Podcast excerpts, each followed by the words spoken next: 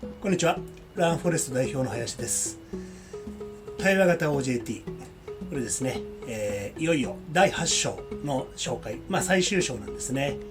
簡単に、えー第1章から第7章まで、えー前回の動画で伝えさせていただいたんですが、この第8章はですね、え物語形式になってるんですね。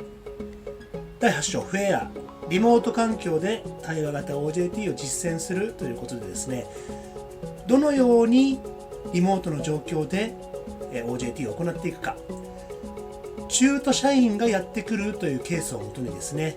どのようにこの1章から7章まで書かれていたことを利用していくかそして実際に対応していくかというのを書いた本です。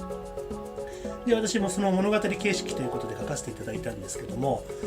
まあ、あの 手前味噌ですけど自分でですね、えー書いてる時にもうちょっと泣きそうになったりとか、いろいろ思い出すことがあるんですね。やっぱりこうナラティブとか、えーね、最近ではよく言いますけども物語があることによってスッと入りやすいっていうのは皆さんも経験したことがあるかと思います。まあ、これがですねあのその8章が皆さんのこう腹落ちするように書かせていただいたんですけど、まあ、なかなかね、あのプロの小説家じゃないんでそこは、えー皆さんに刺さるかどうかわからないんですが少なくとも、えー私は気持ちを込めて書かせていただきました。中途社員が、えやってきてですねいきなりリモート環境に放り込まれてその中で、え OJT 担当者